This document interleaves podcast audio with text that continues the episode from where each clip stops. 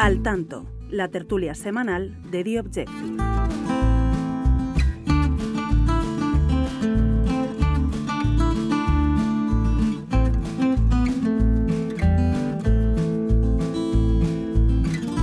Saludos y bienvenidos a un nuevo episodio de Al Tanto, la tertulia semanal de The Objective, una semana en la que vamos a darle especial protagonismo al Tribunal Constitucional.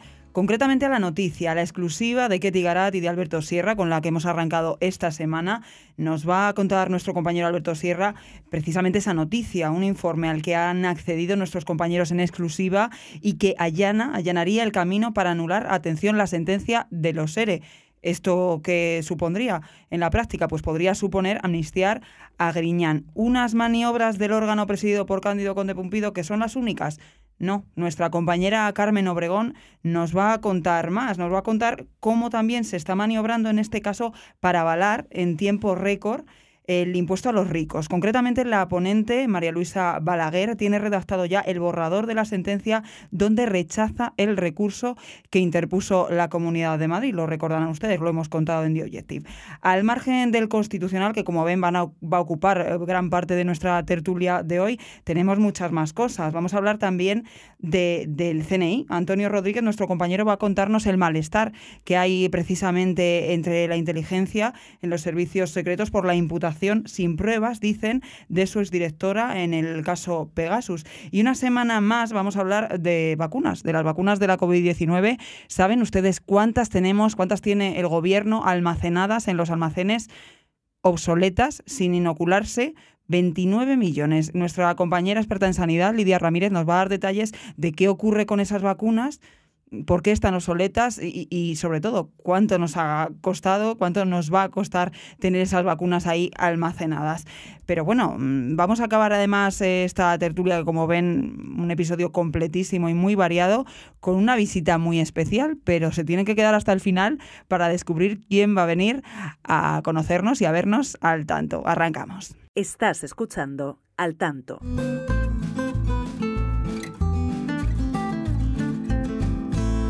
Y arranco, como siempre, saludando a nuestro director Álvaro Nieto. Álvaro, muy buenas. ¿Qué tal, Rocío? ¿Cómo estás? Pues una tertulia hoy de lo más completa. Bueno, como siempre. Como siempre, pero con invitado especial al final que vamos a mantener. eso es la guinda, eso es la guinda del pastel. Pero el pastel va a estar buenísimo hoy porque tenemos temas extraordinarios, como siempre. Vamos a saludar ya a nuestro compañero Alberto Sierra para comentar con él eh, esa exclusiva, esa exclusiva de Ketty Garat y de, y de nuestro compañero Sierra con la que arrancábamos la semana. Alberto, muy buenas. Hola Rocío, hola Álvaro, muy buenas. Hola, compañero. Bueno, vamos a empezar eh, por el principio. Estamos hablando estas semanas de amnistías, pero a los presos del, del, proceso. Pero atención, porque vosotros contáis esta semana otra especie de amnistía, pero en este caso sería el expresidente de la Junta de Andalucía. Cuéntanos.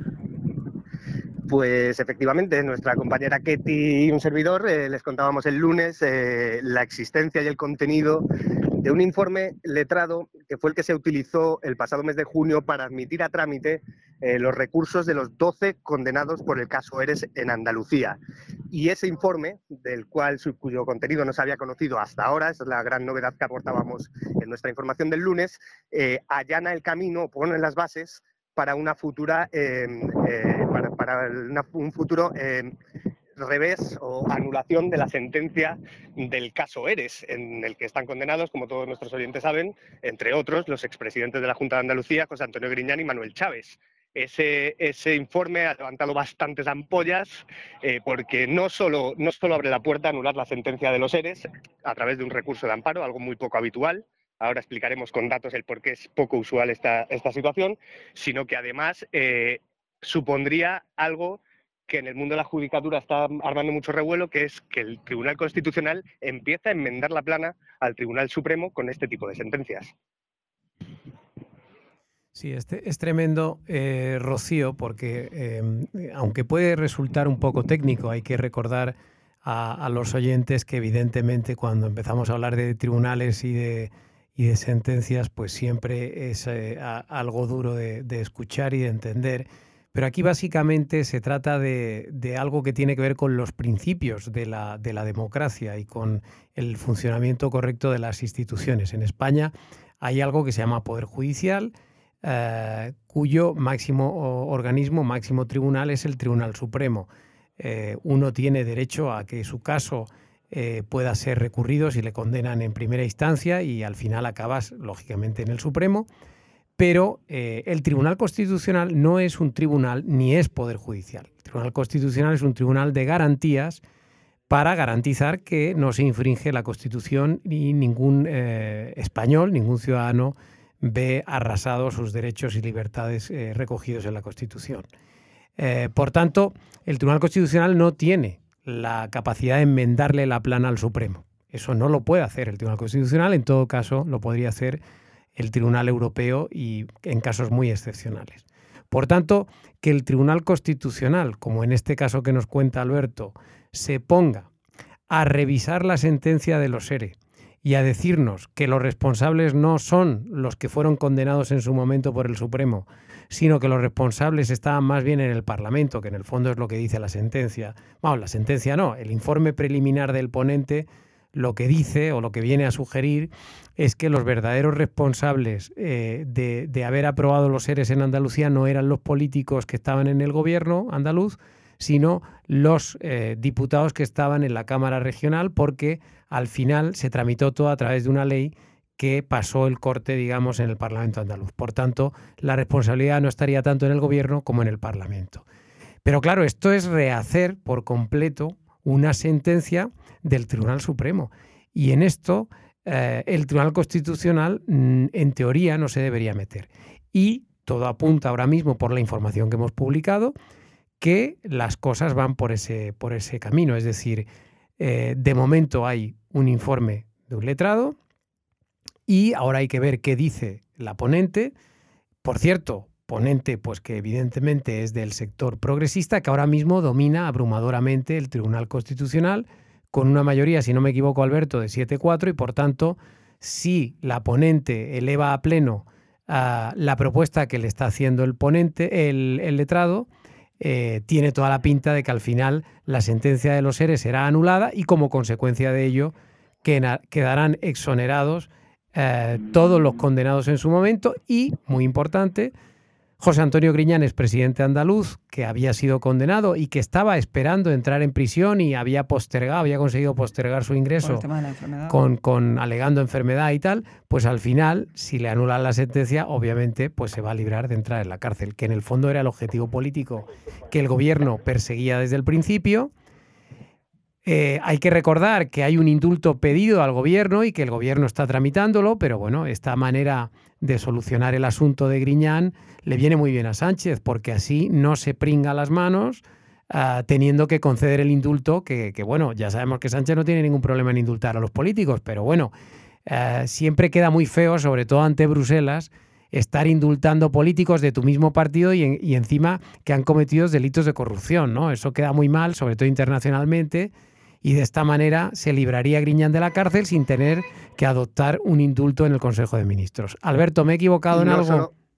No, no, no, todo perfecto Álvaro, pero es que no es solo eso, no estamos solo hablando del caso Eres, que recordemos, según la sentencia primero de la Audiencia Provincial de Sevilla y después del Tribunal Supremo la confirmó, son casi 700 millones de euros los que se desviaron de fondos públicos, nada más y nada menos, sino que esto podría ser una jurisprudencia muy peligrosa eh, con respecto al delito de malversación, ¿Por qué? Porque lo que dice el informe del letrado, si la magistrada ponente llega a plasmarlo en su futura sentencia, es que eh, eh, las decisiones de un gobierno, en este caso autonómico, pero podría aplicarse en el futuro para el nacional, una decisión de ese gobierno, si luego pasa por el Parlamento, exonera automáticamente a los miembros de ese ejecutivo. Correcto, Con lo cual, la malversación va a sufrir un revés más, aparte del que vimos en el pasado mes de, diciembre, cuando también se derogó del Código Penal la sedición. Efectivamente, es, es una jurisprudencia muy peligrosa porque sería establecer eh, el principio de que los gobiernos en España son irresponsables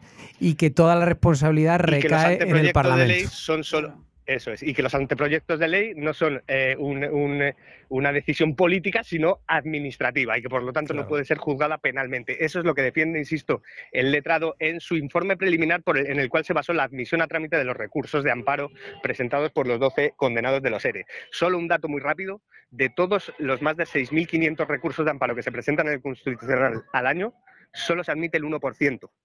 Pero de ese 1% admitidos, luego por sentencia suelen ser estimados el 80%. Con lo cual. Aquí ya han eh, admitido, ¿no? Aquí ya han admitido. Eso es. Normalmente cuando admites es para estimar a favor. Por lo cual, eh, aunque eh, Recientemente hemos visto un comunicado del Tribunal Constitucional tratando de minusvalorar el valor de ese informe que publicamos en The Objective el lunes. esto es un asunto que nos hace indicar y, que efectivamente apunta a una dirección que sería la de anular la sentencia de los seres y además decir que los ejecutivos no son responsables de los anteproyectos de ley si estos son luego aprobados por el Parlamento, aunque se desvíen 700 millones de euros a lo largo de varios años, como sucedió en el caso Eres. A ver, eh, varias, varias cosas. Eh, primero hay que pedir disculpas a nuestros oyentes porque el sonido es infernal, pero es que Alberto está consiguiendo eh, importantes exclusivas fuera de Madrid y no podía hoy conectarse y estar aquí con nosotros. Segundo, eh, lo que hay que hacer es felicitarle a él y a Ketty Garat por el extraordinario trabajo, porque la exclusiva de The Objective seguramente a ustedes les parezca que es un poco enrevesada, pero es importantísima porque hemos desvelado por primera vez cuál es el plan previsto para exonerar a Griñán de la cárcel. Y eh, cuando todo el mundo pensaba que se le iba a indultar por parte del gobierno, pues no. Resulta que el Tribunal Constitucional ya está maniobrando para anular la sentencia. Un poco más claro, es, es, un, es, un, plan un poco más, eh, más eh, fino, más elaborado.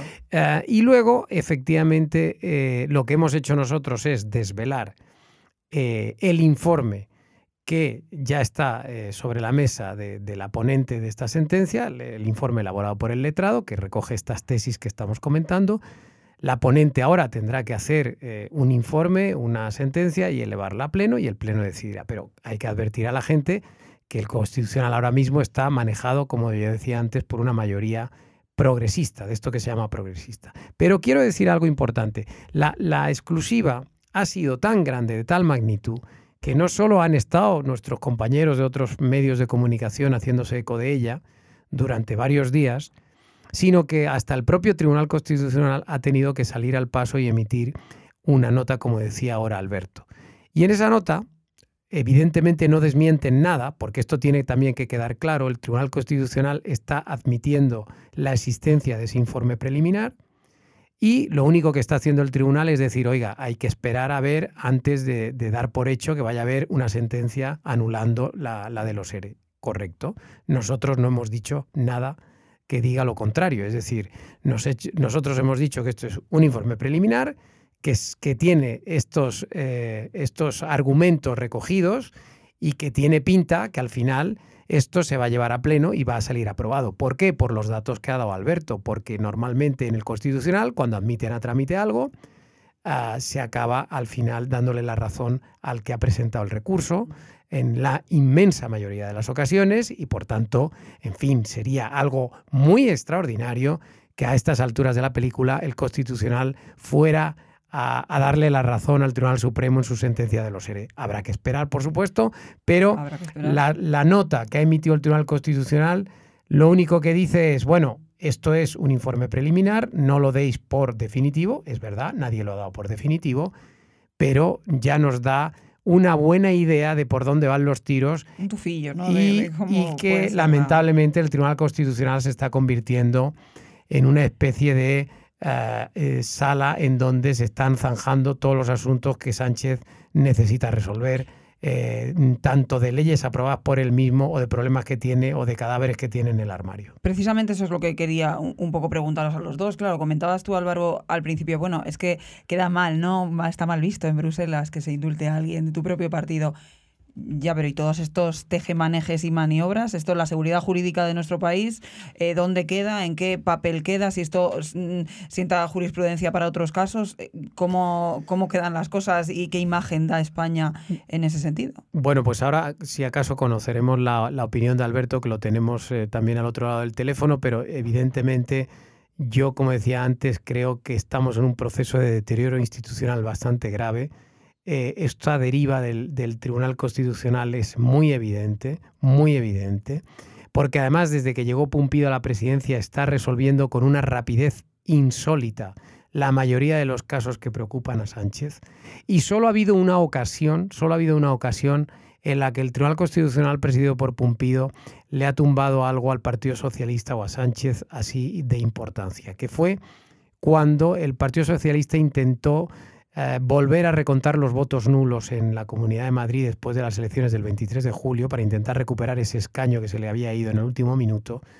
Y ahí sí que resolvió el Constitucional, eh, creo recordar que por unanimidad, en contra de los intereses del Partido Socialista. El resto de ocasiones desde que Pumpido está al frente, se ha dedicado a sacar temas adelante y además, como digo, a la velocidad de la luz. Alberto, no sé si tienes algo que añadir al respecto. Suscribo todas tus palabras, Álvaro, y en cuanto a las repercusiones sobre la seguridad jurídica que hablaba Rocío, pues tendremos que esperar para poder eh, valorar hasta dónde llega hasta dónde llega esta deriva que tú decías, Álvaro, del Tribunal Constitucional, porque efectivamente, eh, si ahora resulta que las sentencias del Tribunal Supremo van a ser revisadas eh, por el Constitucional, mm, la seguridad jurídica va a sufrir un deterioro bastante importante en nuestro país. Totalmente, totalmente de acuerdo. Es una deriva muy peligrosa porque, insisto, las instituciones son como son, la Constitución dice cuáles son las funciones de cada una de ellas y el Constitucional no puede tener esta tentación de ponerse a enmendar la plana a nadie. No es un tribunal, no es poder judicial es un tribunal de garantías y se debe circunscribir a decidir si se han invadido o si se han eh, vulnerado, los derechos y libertades de algún ciudadano particular eh, en algún momento, pero no puede reabrir una sentencia en canal para cambiar por completo la interpretación que le ha dado el Tribunal Supremo anteriormente. Pues gran trabajo Alberto Sierra, como siempre, que Tigara también, a nuestra compañera, mm, gran trabajo como siempre, seguiremos y estaremos muy pendientes de esto. Alberto, muchas gracias, vamos a seguir hablando, no se lo pierdan porque van a seguir, vamos a seguir hablando de Pumpido, gracias. Estás escuchando al tanto.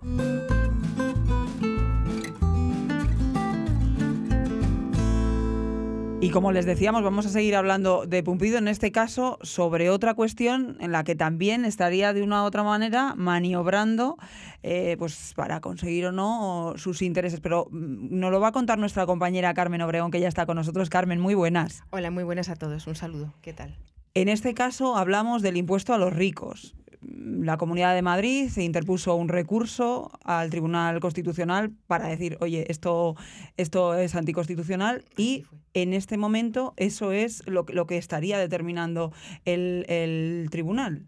Pues fíjate, eh, bueno, no solamente lo ha recurrido en la Comunidad de Madrid, también lo ha recurrido Andalucía y también lo ha recurrido Galicia, que yo sepa, que son comunidades gobernadas por el Partido Popular donde también se ha hecho una bonificación del impuesto de patrimonio al 100%. Luego, entonces, claro que les afecta porque este impuesto de solidaridad a las grandes fortunas afecta básicamente a aquellas comunidades donde está muy, muy bonificado el, impuesto de, Madrid patrimonio. era el 100%, entonces, claro. En el caso de Madrid, Madrid es la pionera, la primera que eh, empezó a bonificar en el año 2008 este impuesto y bueno, pues claro, de repente se ha visto que cantidad de personas se pueden ver afectadas y, fue, y fue a, recurrir al constitucional. También ha recurrido ante la audiencia, pero me parece que ahí no tiene ningún camino. Bueno, eh, la Comunidad de Madrid estaba muy contenta y tenía el convencimiento de que su recurso estaba muy bien armado por sus letrados y que eso iba a triunfar. Eh, exponía cuatro razones, argumentando artículos de la Constitución, eh, pues eh, cómo afecta a las competencias de la LOFCA, ¿no? de, que tienen las comunidades autónomas para poder gestionar sus propios tributos que están cedidos por el Estado, y tenía el convencimiento entre ese, ese uno de los matices, pero había otros muchos más, eh, en que ese impuesto eh, iba a caer en el, en el Tribunal Constitucional. Pero ¿cuál es nuestra sorpresa? Y lo digo con un poco de mm, ironía, mm, que dicen que luego en la radio no se sabe interpretar, pero como nosotros tenemos vídeo, se va a interpretar perfectamente. Pues, ¿cuál ha sido nuestra sorpresa? Que ya la semana pasada a, nuestro digital, a The Objective, nos llega una información donde se nos dice que hay una ponencia que escribe, eh, redacta la señora, la magistrada eh, Balaguer, y esa ponencia tira todos los puntos del recurso planteado por la Comunidad de Madrid. Eh, lo único que nos quedaba pendiente por confirmar era si esa ponencia iba a entrar en el orden del día del Pleno de la próxima semana o no. Eh, ayer cuando supimos que entraba en el orden del pleno, pues es cuando empezamos con esta noticia, ¿no? A elaborar la noticia. Pero mm, no es por no ponernos medallas, pero vaya, esa información llegó a esta casa antes que a otros medios. Y la cuestión es, em, ¿qué, futuro va a tener eh, esa ponencia? Pues hombre, teniendo en cuenta que la señora Balaguer es una eh, magistrada progresista. lo de feminista sobra, pero bueno, también han añadido. Ella, por cierto, que fue competidora en la carrera para la presidencia del Tribunal Constitucional con Cándido Conde Pumpido. Finalmente triunfaron las... Eh, pero, pero triunfó, triunfó el moderado. Porque, sí, sí, sí. no, María Luisa Balaguer era más bien de Podemos. Sí, era más, más radical. triunfó, triunfó, digamos, el ala PSOE. Eh, es que, es que ella es marxista. Es que es marxista. Sí, que bueno, claro, es que el PSOE abandonó el marxismo. Esto, esto es para, esto para, esto ya para, para los muy cafeteros. Con Felipe González. Con Felipe González. No, que es que ya a lo mejor hay algún socialista que no sabe ni quién es Felipe González. bueno, hombre, no, por favor, los oyentes de este mm. programa están muy instruidos. Bueno, nuestros oyentes sí, pero no todos, no todas las personas eh, ya saben quién es Felipe González. Bueno, eh, entonces, esta señora, eh, me puedo imaginar que como con el perfil que ya ha dibujado eh, Álvaro de ella, eh, doy por hecho que va a ir a favor de obra del gobierno socialista. Hay que recordar que hay siete magistrados progresistas y cuatro magistrados que son conservadores. es inevitable pensar que los conservadores están alineados con, las tesis del recurso planteado por la Comunidad de Madrid. Pero también hay que decir que el Tribunal Constitucional es un tribunal que se rige más por criterios políticos que por criterios jurídicos. Lo que ha sorprendido en todo esto es la rapidez, ¿no? La premura con la que se... Claro. Cuando no suele ser habitual, ¿no? Es lo que siempre dicen, que funcionan como una tortuga y, yo creo que la Comunidad de Madrid eh, tenía pensado, creía, estaba convencido de que ese recurso se iba a meter en un cajón y iba a pasar el tiempo, porque hay que recordar que este recurso, o sea, este impuesto en principio es para dos años. Entonces, se podrían haber dejado pasado los dos años y luego una vez pasados los dos años, pues ya se verá. Y como ya no iba a afectar, pues bueno, que ya se decida en algún momento el recurso o quién sabe, también pensando que a lo mejor iba a ganar eh, y ese recurso podía cambiar. Pero estando pumpido ya, a mí sinceramente me parecía complicado. Claro, es, eh, este, este recurso es uno de los, que, de los que va a tumbar seguramente el Tribunal Constitucional eh, a favor de obra, como decías tú, de, Sánchez. Ya, ya han tumbado varios, han tumbado varios, han tumbado varios. Eh, de recursos contra leyes aprobadas durante la legislatura pasada por parte del gobierno Sánchez y efectivamente sorprende la, velocidad, pero es que además, Carmen, se da la circunstancia de que tiene toda la pinta de que este impuesto a las grandes fortunas eh, es que va a formar parte o está formando parte de la negociación de la investidura de Sánchez, porque ah, la izquierda, digamos, más radical, eh, particularmente ahora mismo Sumar,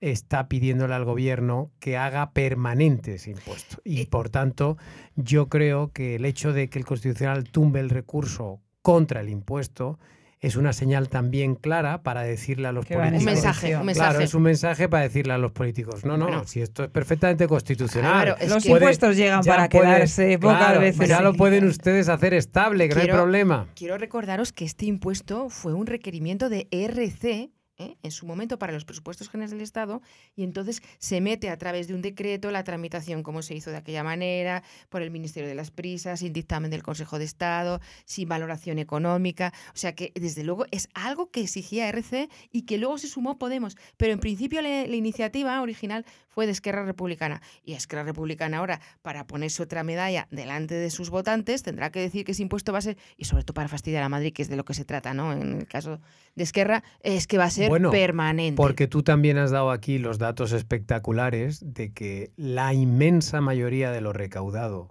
en ese impuesto lo están pagando madrileños, ¿no? Claro, porque es el... ¿Qué porcentaje era eh, más o menos? ¿Tú recuerdas?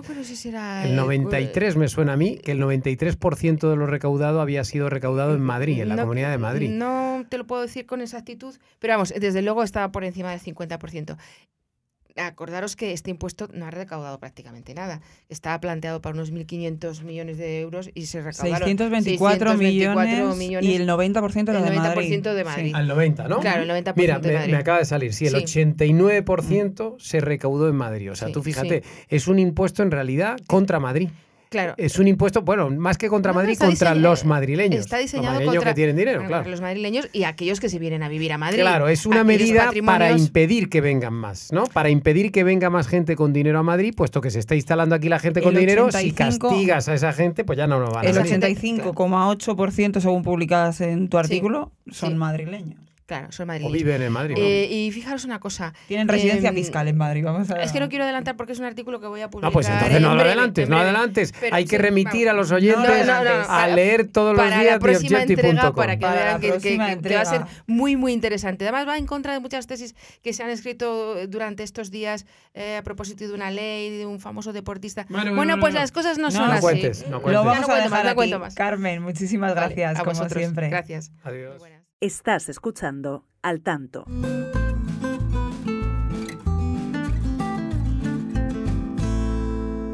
Y vamos a seguir, Álvaro, porque tenemos muchísimo contenido. Vamos a saludar ahora a nuestro compañero Antonio Rodríguez. Antonio Rodríguez, muy buenas. Hola, ¿qué tal? Antonio, como cuentas, ha sentado mal en el Centro Nacional de Inteligencia la imputación de su exdirectora, de Paz Esteban, por parte del titular del juzgado de instrucción número 29 de Barcelona en el caso Pegasus. Cuéntanos, esto viene de una querella de Pere Aragonés, ¿no? Sí, así es. El presidente de la Generalitat eh, denunció a la entonces directora de los servicios secretos hace un año y el caso ha estado dando tumbos, digamos, entre juzgados. Estuvo a punto de llegar a la Audiencia Nacional, pero finalmente la Audiencia de Barcelona determinó que era, eh, era competente la justicia catalana a la hora de investigar eh, esta querella contra, contra la directora, del CNI.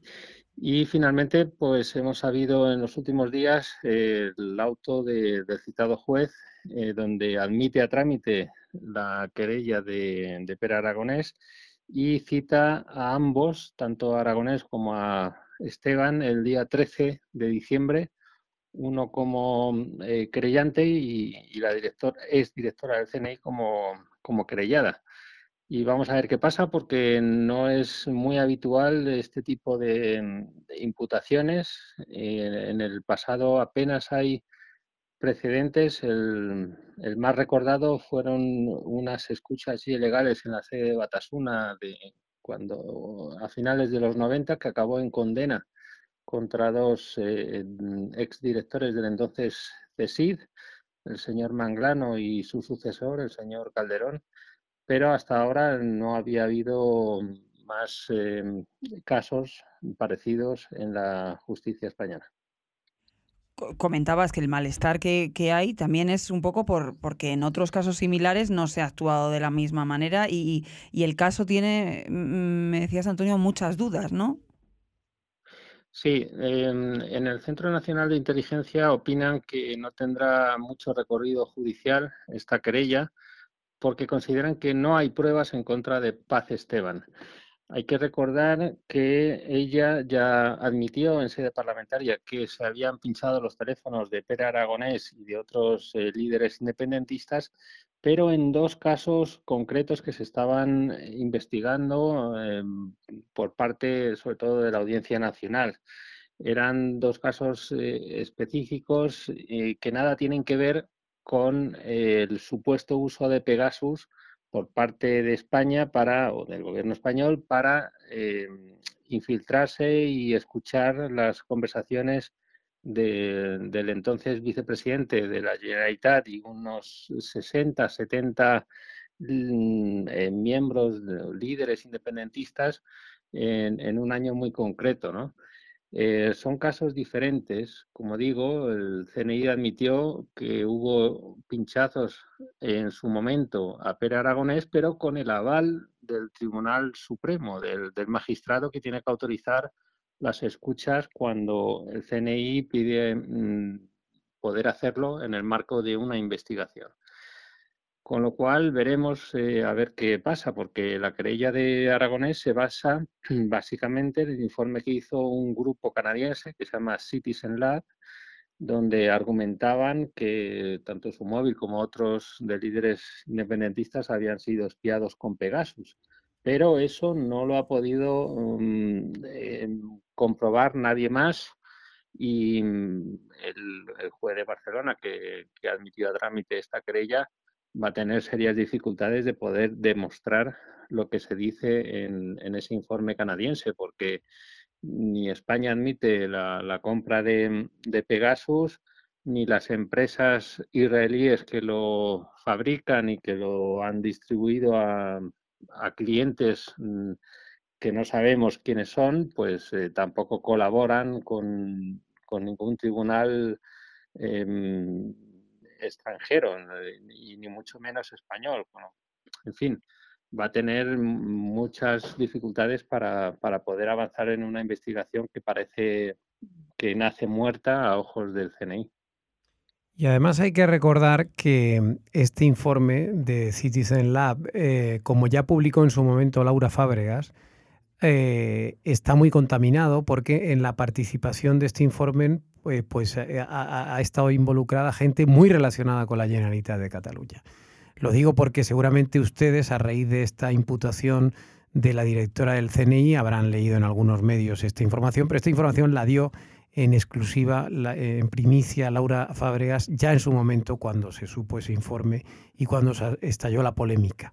Eh, es decir, que este supuesto Catalan Gate tiene mucha parte de invento del independentismo que nos está tratando de hacer ver que el, espionaje ha sido ordenado y provocado por los servicios secretos españoles, cuando ni está demostrado ni está muy claro quién fuera el, autor, ¿no? Ah, porque hay que recordar también a la gente que en este en estos casos de espionaje a móviles hay también miembros del propio gobierno, ¿no? O sea que eh, la historia es mucho más complicada de lo que nos pretenden hacer creer. No, Antonio, no sé si estoy en lo, en lo correcto. Sí, así es. Incluso la querella que ha presentado eh, que presentó en su momento el presidente de la Generalitat luego se vio ampliada por un peritaje eh, en el que se ha descubierto que el que lo ha mm, elaborado trabajó para la propia Generalitat en el pasado, con lo cual... Eso es la, esa es la información. Sospechas de, que, de que toda esta causa que se está intentando crear contra el CNI está viciada de, desde sus inicios. y que el recorrido, pues claro, con esos antecedentes, con esos antecedentes, el recorrido estiman, ¿no? Desde el CNI que no será muy largo. Mira, acabo de encontrar la información de Laura Fábregas de mayo del año pasado, en donde ella es la que da la noticia eh, de ah. que eh, Elías Campo, que es uno de los autores de esta investigación, eh, es conocido en los círculos del independentismo porque trabajó en el gobierno de la Generalitat. Y aparte de este vínculo directo, ah, hay otro, otros vínculos, por ejemplo, con el espionaje ruso, de, gente que ha participado en, en la elaboración del informe. De hecho, ella tiene aquí un, documento, publicó en, su día un documento en el que un grupo de investigadores cuestionaba el estudio que destapó el espionaje a los independentistas y denunciaban estos expertos los vínculos de algunos de los que habían elaborado el, el informe con los servicios de inteligencia rusos e incluso conflictos de intereses que implicaban a grandes tecnológicas como Apple. O sea que esto tiene su miga y efectivamente aquí Ahora le ha salpicado la directora del CNI, pero como decía Antonio, no tiene visos de que esto pueda llegar eh, muy lejos. Pero en cualquier caso, provoca confusión, ¿no? Sí, sin duda. Además, también en, el independentismo hay una especie de batalla por el relato y por intentar apropiarse este supuesto caso Pegasus. Hay que recordar que Carles Puigdemont, eh, para la investidura de Francine Armengol, eh, consiguió del gobierno mm, el visto bueno a una comisión de investigación que se tendrá que abrir en el Congreso de los Diputados eh, cuando eche a arrancar la legislatura sobre, sobre este supuesto espionaje de Pegasus, ¿no? Con lo cual tenemos a un líder independentista, por un lado desde Waterloo, eh, mm, intentando mm, implicar y meter al CNI en, en todo esto y en paralelo el actual presidente de la Generalitat, pues con esta querella eh, que ha sido admitida a trámite ahora, eh, también intenta remover las aguas para ver si eh, se puede hacer daño al CNI, que desde los atentados de las Ramblas hace ya seis años, está en el punto de mirar el secesionismo con, con la historia del imán y como supuesto confidente de los servicios secretos españoles en aquel momento previo a, a los atentados. Y hay que recordar, Antonio, que Paz Esteban precisamente fue destituida como jefa de los servicios secretos a petición del independentismo catalán y fue destituida por Pedro Sánchez con una trifulca monumental en su momento con la ministra de Defensa, Margarita Robles. Al final, eh, Robles accedió a la petición de Pedro Sánchez, que a su vez había recibido una solicitud del independentismo, que en el fondo ya sabemos que parece que es el que manda en, en España. En, aquel caso fue Esquerra Republicana de Cataluña la que exigió la cabeza de, de Paz Esteban. Un asunto que ya ven ustedes, sin duda tiene mucha amiga, no sabremos si tiene ese recorrido o no. Eh, en cualquier caso, estaremos pendientes porque, Antonio, seguro que, que darás todos los detalles. Muchas gracias, compañero. Estás escuchando al tanto.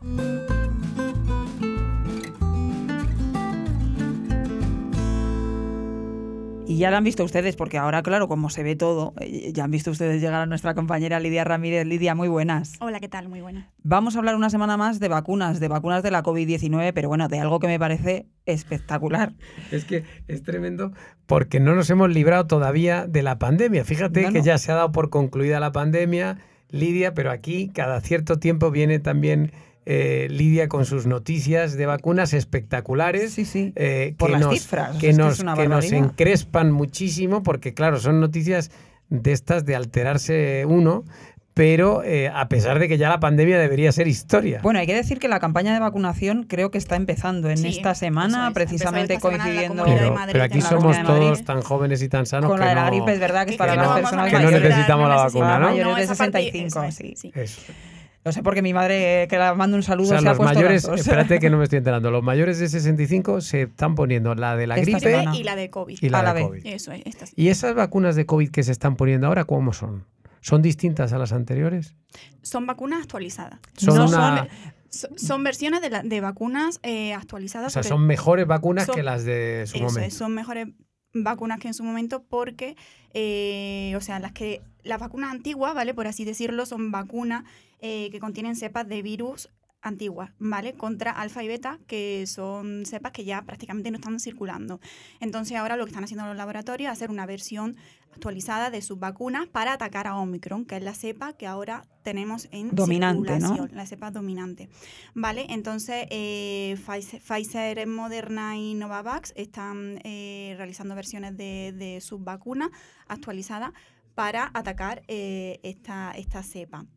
Eh, ¿Qué pasa? Que en, el- en los almacenes del Ministerio de Sanidad, que es la información que hemos dado esta semana, tenemos 29 millones de vacunas. 29 millones de vacunas. 29 obsoletas. millones de porque vacunas. ocupan poco, porque aquí lo hemos calculado dónde Claro. podríamos meter 29 ¿Y dónde millones están de los vacunas. 29 Eso es, millones? eh, los tenemos guardados, ¿vale? Los almacenes del, del Ministerio de, de ¿Y Sanidad. qué les pasa a esas vacunas? Y esas vacunas lo que les pasa es que están obsoletas. Eh, Son las vacunas que tienen cepas de virus antiguas. O sea, ¿sirven estas vacunas? Bueno, eh, son menos efectivas.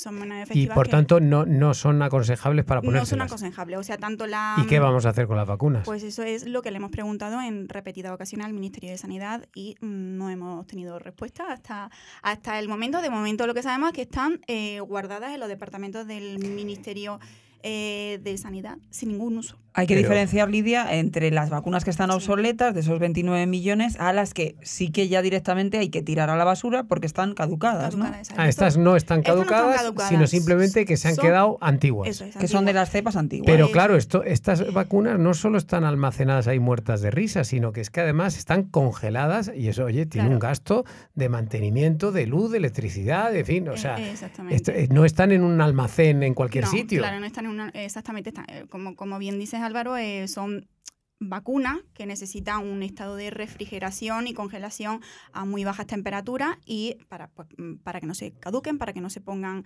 eh, malas y eso evidentemente necesita un, un coste de Pero, pero mantenimiento. lo que yo, yo no entiendo, Lidia, ¿por qué no las estamos ya mandando a algún país de estos que no ha podido tener vacunas, que no ha podido vacunar a su gente? La lógica la lógica nos dice que ese, ese debería haber sido la, la El solución, destino, sí. el destino. Eh, de momento no es la solución que, que se, le, que se le está dando y, y ¿Y permanece. qué quiere hacer el gobierno? No sabemos. No con sabemos, no. ante eso no hemos tenido ningún tipo de respuesta.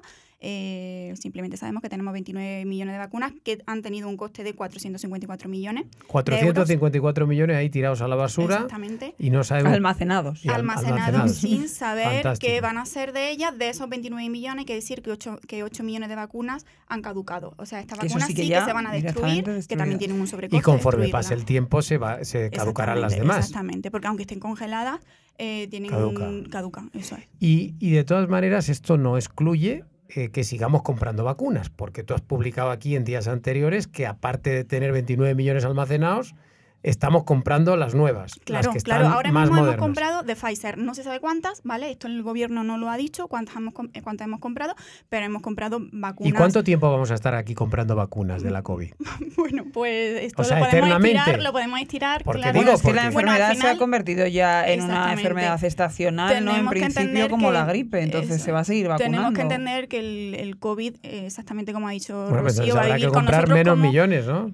Habrá que comprar menos. Habrá que comprar menos. Es, es que es el dato Habrá que que queremos. optimizar un poco el stock es- para. Porque, claro, dat- tú no puedes tener un stock tan grande para. Es el dato que nos interesa saber cuántas eh, vacunas han comprado de Pfizer. No se ha dicho cuántas Claro. vacunas van a comprar Claro. de Moderna, porque tampoco, porque ya de las que sí sabemos que lo has publicado tú, es de la española de- que de todavía Ibra, no exactamente, que, que, que Europa aquí no la están compra. incluidas dentro de esas 29 millones Ajá. de vacunas obsoletas tenemos a Ah, la de Ibra están porque ahí. están obsoletas esas Claro. vacunas Las de España, las de España también, están incluidas sí, en los sí, sí, 29 sí, sí, millones, porque ya las tenemos guardadas. las tenemos guardadas eso es de ahí de, de esas 20 de que esas- nos han costado un ojo de la cara, como dijiste tú aquí el último día, pero que no nos las vamos a poder poner porque se han quedado antiguas. Esas vacunas, como contamos la semana pasada, solo van, solas se la van a, solo se van, la, van a poder poner eh, aquellas personas que eh, tengan alergia eh, al resto de las otras vacunas. O sea, con esta vacuna no se sabía que se iba a hacer realmente con la vacuna de, de, de IPRA. O sea, el se le ha gobierno un ha estado encaje, ahí ¿eh? exactamente un poco mm, haciendo sus Esto- cavilaciones hasta que le ha dado una solución. Yo creo que esto, o sea, esto lo vamos a llamar, Rocío, el cachondeo de las vacunas y aquí eh, cada día Cada tenemos un capítulo. o sea, Sí, un porque además como ha empezado, lo- como decíamos, la campaña de vacunación en la Comunidad de Madrid, cada comunidad Mm. tiene un poco sus, Sí, sus fechas, pero en. Madrid ha empezado esta semana, pues bueno, iremos viendo, ¿no? Eh, C- ¿Cómo va Que quede claro que nosotros no tenemos nada contra las No, no, no. vacunas, es decir, nosotros, oye, estamos a favor de la ciencia, de la investigación, de los laboratorios, de que todo funcione, de que la industria farmacéutica se desarrolle,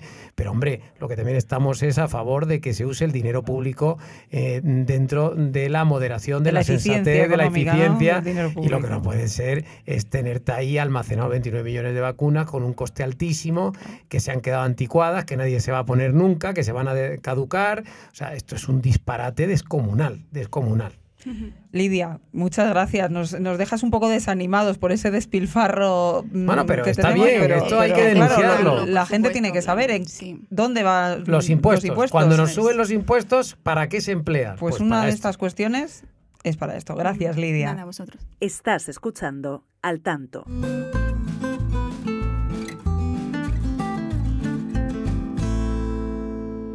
Pues ya se va a desvelar el misterio de quién era nuestro invitado especial para cerrar el podcast de hoy, Álvaro. Bueno, es que tenemos una sorpresa, tenemos una sorpresa, eh, eh, bueno, además no es una sorpresa que, que se haya producido aquí por primera vez, porque nuestro invitado de hoy ya ha participado en este podcast, pero lo ha hecho Desde el otro lado del charco. lo y por audio, digamos. Claro, y ahora la novedad es que ustedes van a poder verle eh, si eh, ven el podcast eh, Claro. por YouTube o por alguna de las plataformas en, lo que, en las que los tenemos. Pero vamos a dejar a nuestro compañero Marcos Ondarra los honores de presentarle en condiciones. Sí, por favor, cuéntanos. Muy un bien. placer, Muy compañeros, bien. un placer traeros a Paul Burke.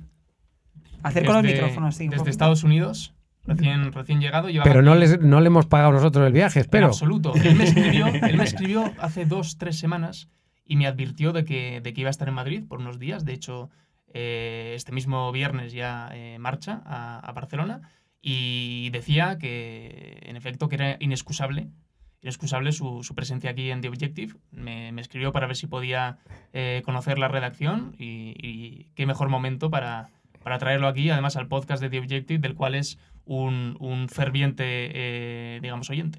Digamos, digamos que te- es nuestro mejor lector, mm, yo diría, y además se da la, la circunstancia de que nuestro mejor lector y nuestro mejor oyente está en Estados Pero Unidos. dejemos, dejemos de hablar Pues, ya. No, no sé si soy el mejor lector, pero... Bienvenido, sí, bienvenido. sí, Paul, estoy bienvenido. leyendo, estoy seguidor. y muy avezado, no te creas que se lee cosas ligeras porque eh, estábamos hablando. Bueno, lee tus artículos. oye, Sí, sí, tus artículos que... Y los de Miguel Ángel Quintana Paz, eh, de quién, Pablo de de Lora, estamos hablando, Pablo de Lora, Jorge que los más. O sea, lo más duro, lo más duro. de- Eh, sí, sí, sí, Lo más para dominar el idioma. Ah, para Eh, dominar. sí. ¿Lo haces solo para dominar el idioma Sí, o por sí. interés intelectual también? También, también. Y vas Y- apuntándonos por las palabras. Sí, las, las palabras son las muy importantes. los- las palabras. Eh, siempre estoy intentando dominar las palabras, eh, aprender las palabras Lo cual da, da más buena cuenta. cultas, pero también los dichos, eh, los refranes y, y el podcast es, es una fuente mm, inigualable. Da buena cuenta del nivel léxico que, que se gastan aquí los, los redactores de The Objective y los colaboradores. Por cuanto existen al otro lado del charco eh, numerosos lectores y numerosos oyentes que están aprendiendo castellano, que están aprendiendo español gracias a nosotros. Del que más palabras tiene acumuladas, seguramente que es de Marcos, ¿verdad? sí, sí, quizás es, es posible. Porque Marcos tiene también la, la- la curiosidad de que es uno de los más jóvenes de nuestro equipo, pero de los que hablan, digamos, con un Con lenguaje. horario más añejo. Eso es, con un Pero lenguaje más eso es añejo. lo que había aprendido por el podcast anterior. No lo sabía. Había elegido a Marcos porque es joven, guapo. y Estaba pen- pensando que si puedo igualar el vocabulario de Ah, o una sea, tú persona estabas- así, entonces po- po- po- podría entrar en la sociedad. Ah, o sea, tú pensabas que como habla Marcos, hablan aquí todos los jóvenes. Sí, sí, pues sí, estás sí, muy sí, equivocado. Ojalá, ojalá. equivocado. Los jóvenes no Sí, hablan como Marcos. Ahora tengo, tengo vocabulario de un, un carca.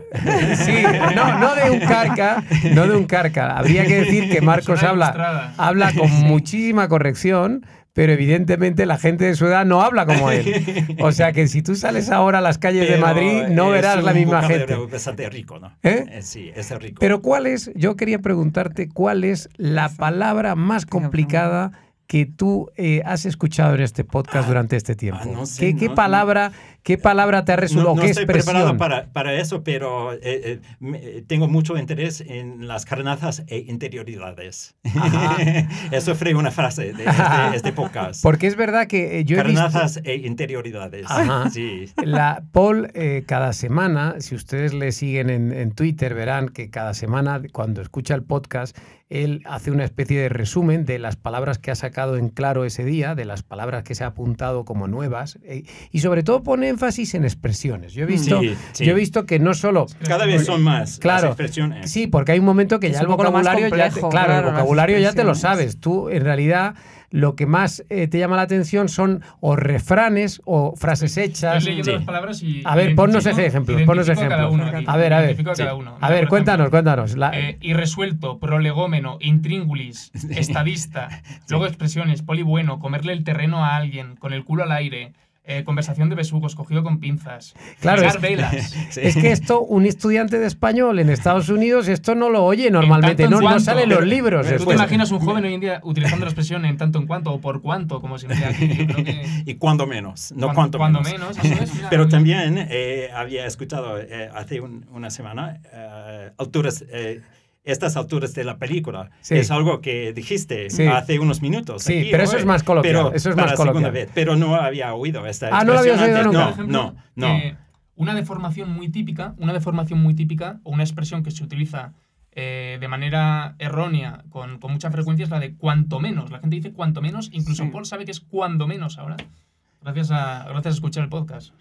Y, y- y y, mm, por qué decías, Marcos, que tú sabías identificar ahí en las palabras quién las dijo? No, porque yo sé. Las o sea, yo me suyas, veo- las me tuyas, veo las tuyas. reflejado en algunas. Ah. claro. Digo, tanto en cuanto me Sí, imagino que sí. sí, Ah. sí, son los matices. Bueno, Marcos. digamos que Marcos es el que te da más munición a ti, ¿eh? el que te da más munición. Pero bueno, Y el tú- contenido, Paul, y el contenido, Paul, cuando hablamos de política, de todos los... Sí, pues me interesa. Te me interesa. interesa, pero tú conoces interesa a, a los política. Protagonista? Es decir, cuando aquí hablamos de los ministros. Sí, y todo sí, eso. he aprendido todo, todo. O sea, que sabes mucho de Sí, España. de- Sí, Pedro Sánchez y, y Ione. y Belarra. Todo, todo. Y, y Yolanda. Yolanda Díaz. claro. Joder, Bueno. Pablo Iglesias, todo.